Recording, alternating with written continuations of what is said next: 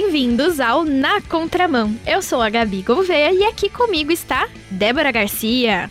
Oiê, aqui é a Débora e já quero dizer que estou muito animada pro episódio de hoje. E sabe por quê? Porque vai ser um episódio que vai cutucar um pouquinho a gente. É, então, já começa a se perguntar aí se você é feliz. Você se considera uma pessoa feliz? Você sabe o que é a felicidade?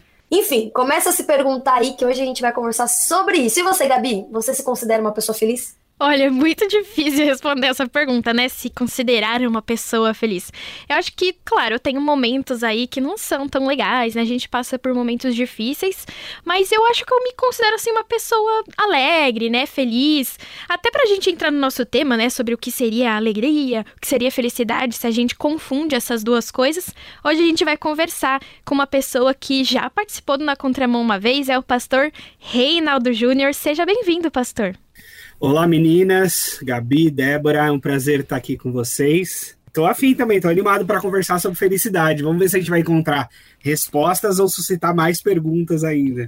Olha, eu vi lá no seu perfil do Instagram que você é psicossociólogo. Conta um pouquinho pra gente sobre isso e sobre o que você faz aí da vida. A minha formação de base é teologia, eu sou teólogo e pastor, mas eu fiz uma pós-graduação em psicossociologia da juventude e políticas públicas. Ah, então era um curso que transitava nesse campo todo aí da, da psique, da sociologia, com recorte de juventude e um pouco de política também. Foi uma experiência boa, foi na FESP de São Paulo, que é a Fundação Escola de Sociologia e Política. Dá para analisar bem aí a cabecinha confusa do jovem, né? Principalmente nos dias de hoje, nos dias tensos de hoje. É, como o ser humano é muito complexo, dá para ter algumas ideias.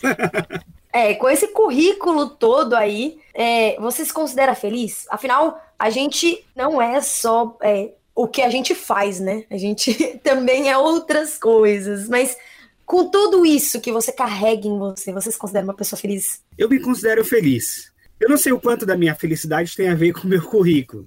É, porque tem pessoas de vasto currículo que não são nem um pouco felizes, né? Ah, mas eu me considero feliz. Para isso, eu costumo trocar a palavra felicidade, ou pelo menos pensar um sinônimo dela, que para mim é um sinônimo dela, que é o contentamento, é o estar satisfeito aqui e agora. E eu, eu tinha um, um exemplo é, quando a gente conversava aqui em casa, eu e a Cris, eu sou também esposo da Cris e, e pai do Estevam. E quando a gente conversava aqui em casa, de vez em quando a Cris brinca assim, falava assim: e se a gente ganhar na loteria? E se a gente de repente ficar assim, super milionário? O que que, que, que vai mudar para nós? E eu, eu sempre disse assim: para mim não vai mudar nada. Eu vou continuar sendo pastor, eu vou continuar fazendo as coisas que eu faço hoje, porque as coisas que eu faço hoje me fazem feliz. Talvez com um pouco mais de conforto, um outro carro, uma outra Umas casa. viagens, né? Quem sabe? De, de repente, Não é ruim também, as né? férias, ao invés de, de, de ir para para Praia Grande, de repente fazer uma viagem de férias mais legal. Mas, em geral, eu faria as mesmas coisas. Então, por isso eu me considero feliz, porque sendo pobre como sou, sendo milionário, eu estaria fazendo as mesmas coisas.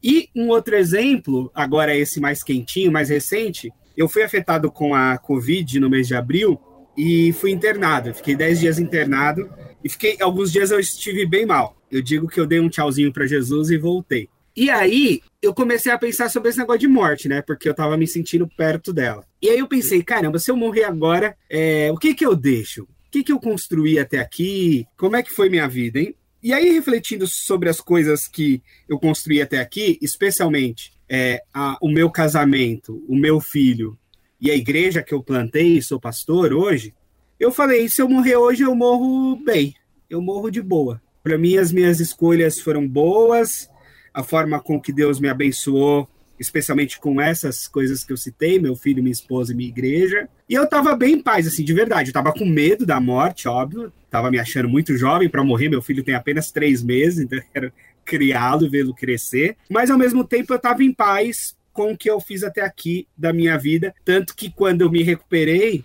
eu me recuperei aí o pensamento mudou um pouco, não estou mais tão perto da morte assim, acho.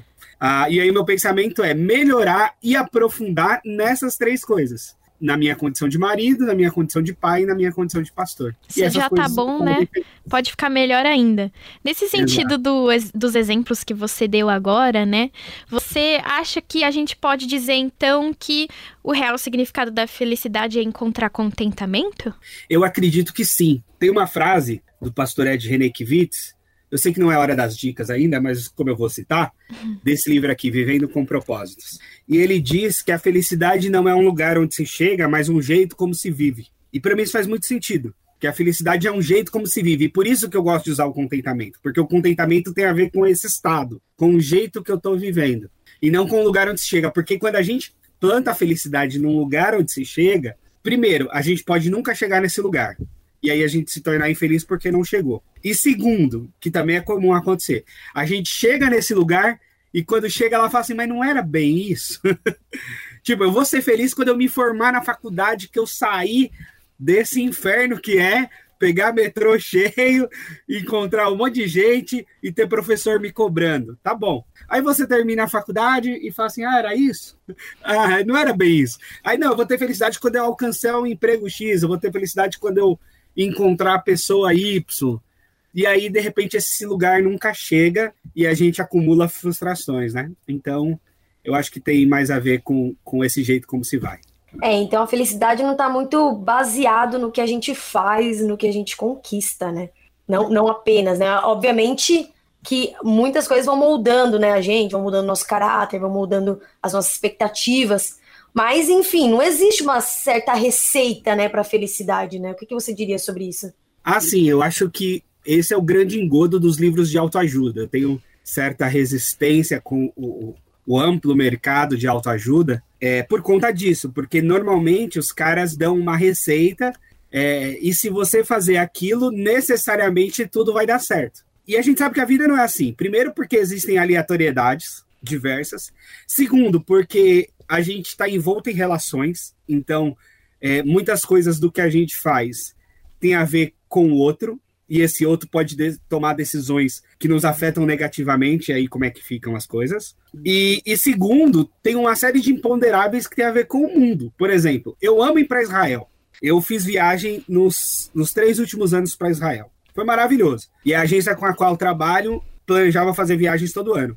De repente, em 2020 não aconteceu. Por quê? Porque estamos numa pandemia global, né? E ok, a minha felicidade não era ir. Eu, eu ficaria contente, feliz em ir. É muito legal. Como todas as vezes que fui, foi muito legal. Mas se também não rolou, tudo certo. Outras coisas aconteceram na minha vida e a gente tá feliz do mesmo jeito.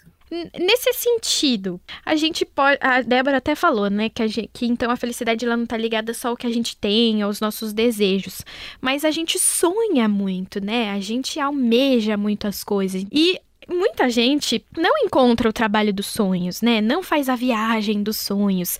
Muita gente tem o sonho de constituir uma família, mas não pode ter filhos, tem que recorrer a outras oportunidades, mas muitas vezes essas oportunidades são mais difíceis ainda. Nesse sentido, né? Até das frustrações que a gente já estava falando. Como que a gente pode administrar isso para caminhar, como você disse, com contentamento, ser pessoas felizes apesar dessas frustrações? É, para mim, onde eu encontro né, o meu caminho de felicidade, vamos dizer assim, é no propósito de vida que eu encontrei. Eu acho que, e aí a nossa espiritualidade é, faz muito sentido, porque se a gente entender que Deus nos criou a todos com propósitos, né, dentro dos seus propósitos eternos, é, encontramos propósitos individuais para a nossa própria história, e a gente realiza esse propósito né? Então eu como como marido, como pai, como pastor, volto né, né, nessas três coisas aí que me definem, vamos dizer assim, e que eu encontro propósito e sentido nessas coisas. Então, para mim esse é o caminho do contentamento. É lógico que vão ter dias difíceis, vão ter dias fáceis. Eu acho que nessa pandemia é, é impossível dizer que nós passamos todos os dias bem. Eu acho que eu tenho dito que quem disse que está bem na pandemia é porque de fato está precisando de ajuda médica. porque não tem como, tantas más notícias, tanta gente morrendo, tantos amigos, familiares. Parece que a gente está vivendo um luto Enfim. coletivo, né? Mesmo que não afete alguém que a gente conhece ou nós mesmos, parece que a gente participa, né, nesse movimento de dor, de desânimo. Sim. e participamos mesmo, a gente é a humanidade, né? Então, nesse aspecto, é, lógico que existem tristezas e ou frustrações, ou coisas que dão errado e tal.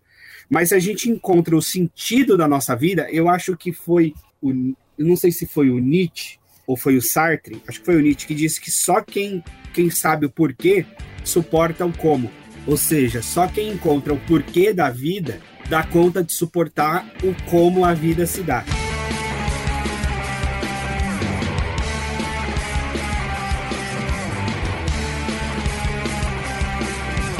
Não, vocês estão comentando sobre a crise que a gente está vivendo, mas é, muita gente tem passado também por crises pessoais, assim, absurdas, né? É, eu mesmo cheguei a passar no ano passado, porque, meu, a gente tá preso em casa e vendo tanta coisa acontecendo que a gente começa a ter tempo demais para pensar, né? Eu, come... eu brinquei isso com algumas pessoas, né? Que a gente tá em casa sozinho, então é como se a gente tivesse mais tempo para pensar, né? Acho que a correria da vida meio que não não vem ocupar a nossa mente, então a gente começa a ver tanta coisa que ainda não aconteceu na nossa vida, que a gente já estava criando expectativa, até mesmo dos sonhos que a Gabi comentou. E aí a gente vai percebendo que não tá bem do jeito que a gente tinha planejado. Então isso vão gerando as frustrações, né?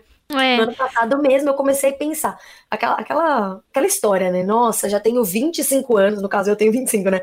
Nossa, já tenho 25 anos e tais coisas ainda não aconteceram. Eu não tenho, não cheguei no estágio financeiro que eu gostaria, não conquistei tais coisas que eu conquistaria, mas não era só eu não conquistei, era tipo, eu não sei quando eu vou conseguir conquistar. E era isso que me gerava tanta frustração, assim, sabe? Em várias áreas, não era tipo, ai, não, é só na área financeira, é só na área é, sei lá, amorosa ou na área é, viver, tipo, independente, assim, sem precisar o tempo todo precisar da minha família, entende?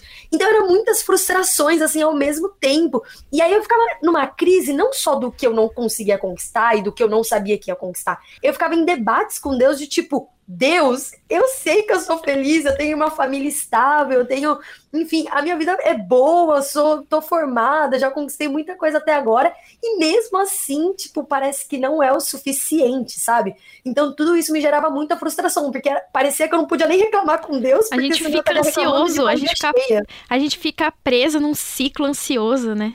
É, então eu tava, eu tava exatamente nesse ciclo, assim. Então eu imagino que muita gente passou por isso. Ano passado, principalmente, eu ouvia muita gente comentando sobre crises de ansiedade que ia vivendo, enfim. É, mas no meu caso foi muito de tipo, eu tinha muito tempo para pensar e acabava pensando mais do que eu deveria, assim, né? É engraçado ouvir a Débora falar, nossa, eu tenho 25 anos, e não, tipo assim... Nossa, que velha, né? Nossa, idosa. Mas ela tem 25, pessoal. É como se eu estivesse no final da vida, né? É, nossa. E é legal a gente, a Débora fala sobre isso, né? Sobre esse ciclo aí que a gente conversa com a gente mesmo. É, no De Pai para Filha, né? A gente gravou um episódio lá sobre ansiedade. E eu tava conversando exatamente isso, né? Com meu pai, o pastor João Paulo, sobre a gente ficar pensando e conversando com nós mesmos. Né? E não tem fim. E de que vem daí, né? A nossa ansiedade, desse diálogo sem fim da gente com a gente mesmo. E caminhos pra gente conseguir se livrar disso, né? E a gente conversou sobre alguns passos para isso, e um deles era conversar com o senhor como um amigo. Então, nesse momento de isolamento social, né, a gente, eu pelo menos, tenho conversado bem menos com os meus amigos, minhas colegas da faculdade eu tô vendo bem menos, então a gente conversa também bem menos pelo WhatsApp, pelas redes, e a gente fica sozinho pensando com a gente mesmo, sendo que a gente tem um amigo que abriu os braços e falou: Eu tô aqui para você, sabe? A gente não conversa com ele. Muitas vezes a gente ora como se fosse um ritual, né? Mas não ora conversando com um amigo, com um pai. E eu acho que isso até cabe um pouco com o que o pastor Reinaldo disse, da gente encontrar um propósito. Então, aonde a gente vai chegar, né? Pastor, deixa eu te perguntar uma coisa. Nesse sentido aí da gente ter um propósito, desse ciclo vicioso da nossa ansiedade.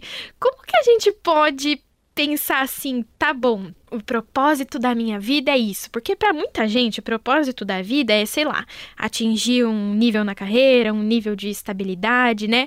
Qual é o propósito real da nossa vida e como que a gente pode ter isso como um alvo para caminhar aí nessa jornada do contentamento? O Catecismo de Westminster vai dizer que o propósito da vida humana é glorificar a Deus. Então, se a gente for pelo caminho da tradição teológica, a gente ficaria com isso. Mas é lógico que a gente quer um pouco mais, ou quer é, experimentar na nossa existência, além desse glorificar a Deus, ou melhor, talvez formas diferentes desse glorificar a Deus, né? Ah, e eu vejo que a primeira coisa que a gente precisa, e aí dando uma dica, não exatamente uma receita, mas se autoconhecer. Agostinho diz: conhece-te, aceita-te, transforma-te. Então, o primeiro passo é se conhecer, porque quando a gente se conhece, a gente vai entender os nossos dons, os nossos talentos, os nossos gostos pessoais, a forma como Deus nos fez. Ah, e, isso, e isso vai ser traduzido no nosso propósito, acredito. A gente pode Porque começar por aí, né? Exato. Então, para mim, o primeiro passo é autoconhecimento. E aí, autoconhecimento pode funcionar a partir de amizade e discipulado profundo, mentoria, terapia, até mesmo processos de coach com gente que é séria nessa, nesse tema, que não é muito fácil encontrar, mas tem quem seja. E então alguns processos desses todos, ou esses todos juntos, talvez, formam o autoconhecimento. Eu estou falando porque essas coisas todas eu já passei de alguma forma por elas. E algumas eu estou. Eu faço terapia, por exemplo, ainda hoje, e, e, e faço mentoria com, com encontro regular ainda hoje e tal. Então, eu acredito muito nessa jornada de autoconhecimento. Por quê? Porque é só conhecendo a si mesmo que você vai entender, calma aí, como é que Deus age na minha vida? Como é que funcionam as coisas para mim? É, porque o nosso propósito vai ser encontrado aí. Depois vem a aceitação, que é a ideia de que, bom, eu sou isso, eu não sou como outro, porque muito da nossa infelicidade e frustração tem a ver com comparação, né? É, de olhar assim, ali o jardim do vizinho e falar, poxa, olha o é carro, olha o carro que ele tem. Então talvez a Débora trouxe aqui o exemplo pessoal de que cheguei nos 25 e não conquistei isso, isso e aquilo. Tá, mas quem disse que aos 25 teria que conquistar isso, isso e aquilo? Exato. não é assim. É um tapa na cara, né? conquistou né? aos 25 que a gente quer conquistar, ou porque de alguma forma o mundo que a gente vive traz essas ideias e a gente quer galgar certos espaços até certa idade, etc. Então, assim, a comparação com certeza é uma receita para infelicidade, tá? Porque a, a, comparação com quem a gente olha abaixo de nós nos coloca em soberba. E a comparação com quem a gente se vê abaixo de, né, com quem a gente coloca acima, é, nos acaba com a nossa autoestima.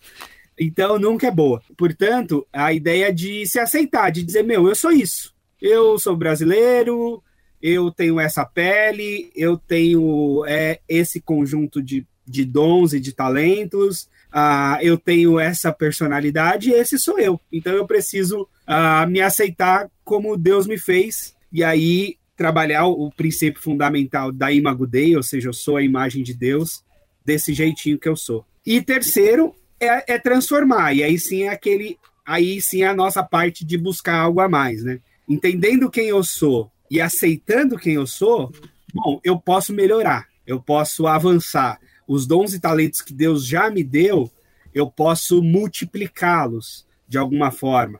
É, a, a, minha personalidade, que já é minha, que está comigo, eu posso aprimorá-la e chegar numa melhor versão de mim mesmo. E aí eu acho que a, a maturidade cristã nos ajuda nessa, nessa jornada de transformação.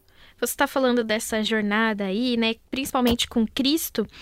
E muitos textos na Bíblia falam sobre a, a, felicidade alinhada ao estudo da palavra, né? Como, por exemplo, Salmos 1, 1 3, Provérbios 3, 13, que falam sobre o conhecimento e estudo da palavra. Você acha que falando sobre isso e acompanhando esses textos bíblicos, né, nessa nossa jornada, a Bíblia é fundamental, aonde a gente pode é, encontrar uma base para ter esse pensamento que você falou agora e conseguir construir, talvez, é, galgar aí um caminho mais certo de que a gente está num caminho correto de uma felicidade plena em Deus. Ah, com certeza. Para nós, a Bíblia é a palavra de Deus. Então, ela é fundamental para a gente em tudo, em todos os aspectos, né? Inclusive no encontro da felicidade. Que eu acho, volto a dizer, que eu acho que na Escritura Sagrada a felicidade tem muito a ver com o contentamento, com a ideia do que o apóstolo Paulo diz de, sa de saber estar contente, em toda e qualquer circunstância, tendo fartura ou sofrendo necessidade, etc, etc. Então, com certeza, a escritura sagrada vai dar um caminho. E o que a gente tem, tem que estar atento é que muitas vezes, muitas mesmo, a Bíblia ela vai na contramão, já que esse é o tema do nosso programa, é o nome do programa, ela vai na contramão da cultura vigente. E aí, lógico que isso tensiona com a gente, porque nós somos seres também fruto da cultura. A gente tá nesse mundo, nessa cidade, nessa realidade, e então a gente é fruto dessa cultura. A gente não, não pode negar e se furtar isso. Só que, por vezes, essa cultura contaminada é, pelo, pelo pecado que habita em nós, a escritura vai confrontar e vai exatamente na contramão. Então, o que a gente tem que estar atento também é lidar com essa tensão do que a Bíblia chama de felicidade, não, ne não necessariamente é que o mundo chama de felicidade.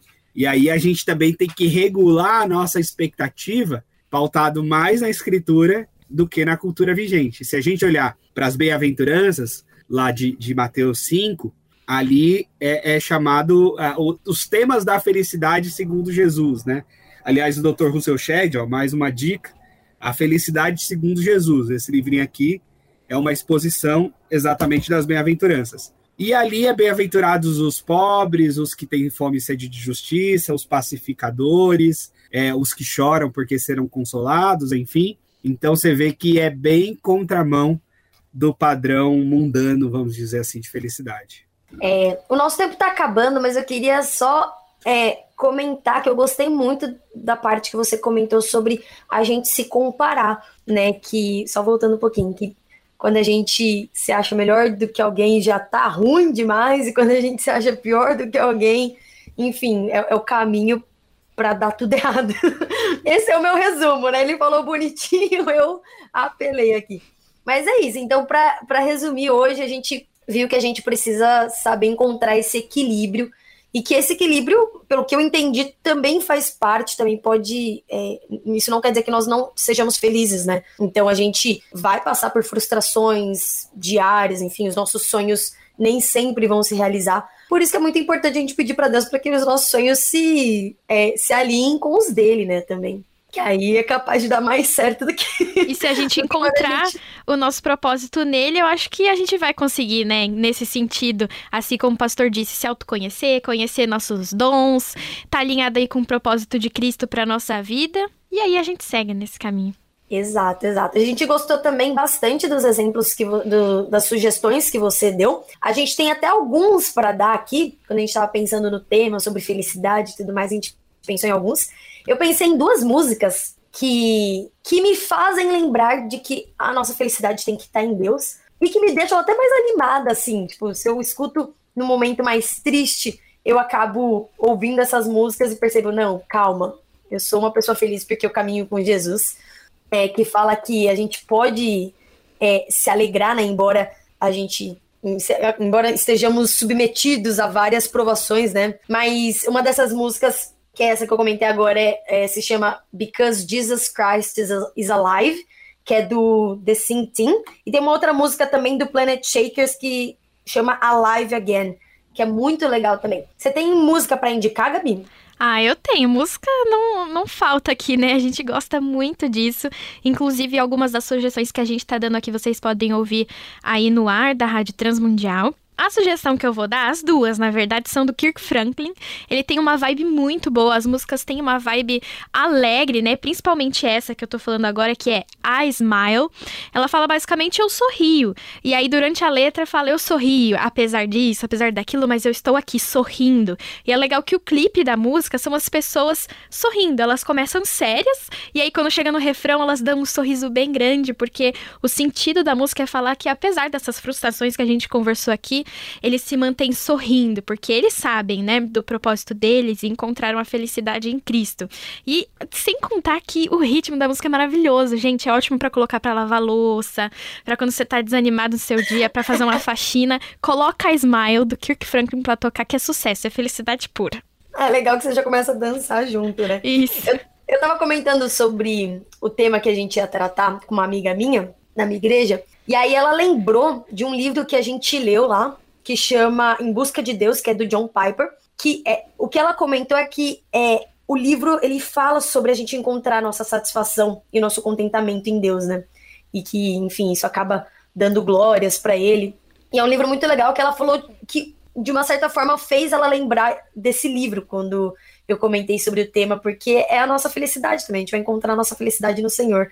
Não sei, às vezes quando a gente tá num mau momento, a gente lê um livro assim, a gente já lembra que, cara, na verdade, a nossa, nosso foco tem que estar tá no Senhor e não tanto nas coisas que a gente planeja, né? A gente cai na real. É. Muito obrigada, viu, pastor, por ceder seu tempo e vir conversar com a gente sobre um assunto tão bacana. Foi muito bom receber você. Legal, muito prazer de, de estar com vocês e também me senti honrado com o convite. Contem comigo sempre que, que precisarem. Bom, ouvinte, se você ficou com alguma dúvida, se você quiser, manda uma mensagem pra gente, vem conversar com a gente sobre felicidade. Conta pra gente aí se você é uma pessoa feliz. Então anota aí o nosso número que é 11 974 18 14 56. Isso mesmo, você também pode nos ouvir além da rádio pelo nosso site transmundial.com.br. Você pode baixar o nosso aplicativo para Android ou iOS ou do aplicativo de áudio, né, que você preferir. Isso mesmo, Spotify, Deezer, a gente tá aí para você ouvir a gente. Além disso, nos siga nas redes sociais. É só buscar por arroba Rádio Transmundial. Este foi mais um episódio do Na Contramão. E a gente se vê no próximo episódio. Até semana que vem. Tchau, tchau.